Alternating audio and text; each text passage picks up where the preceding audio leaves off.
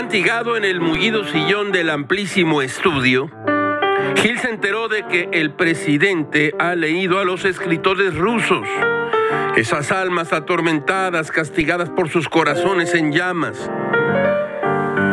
No solo he aprendido y he gozado de los literatos, sino también he recibido lecciones en mi formación política, dijo el presidente durante la presentación de la Estrategia Nacional de Lectura. Gil lo leyó en su periódico Milenio.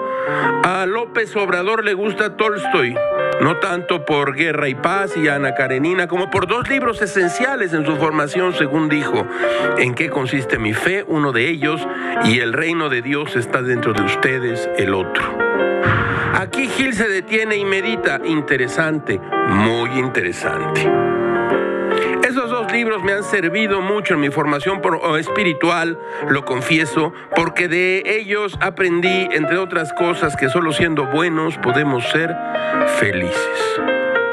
De Fyodor Dostoyevsky, el presidente leyó Crimen y Castigo y además ha leído los 10 tomos de la historia moderna de México de Daniel Cosío Villegas et al no seamos roñosos. Ningún presidente que Gil recuerde se había arriesgado con los títulos de algunos escritores.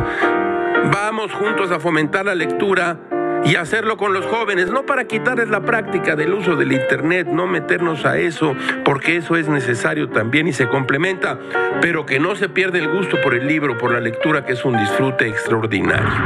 Gil dice, cada quien sus gustos, faltaba menos y sobraba más.